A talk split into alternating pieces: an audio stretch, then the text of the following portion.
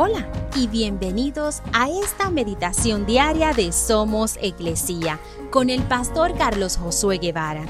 Mi nombre es Magali Méndez y queremos darte las gracias por permitirnos traer esta palabra de bendición a tu vida el día de hoy.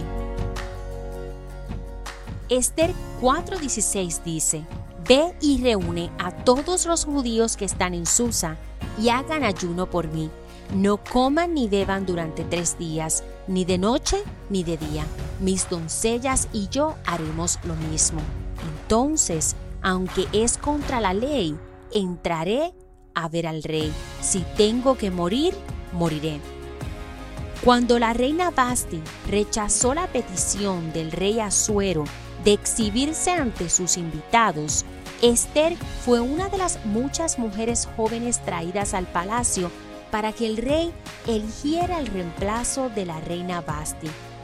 El tío de Esther, Mardoqueo, la crió después de la muerte de sus padres. Él le dijo que no revelara su origen étnico y el rey la convirtió en su nueva reina.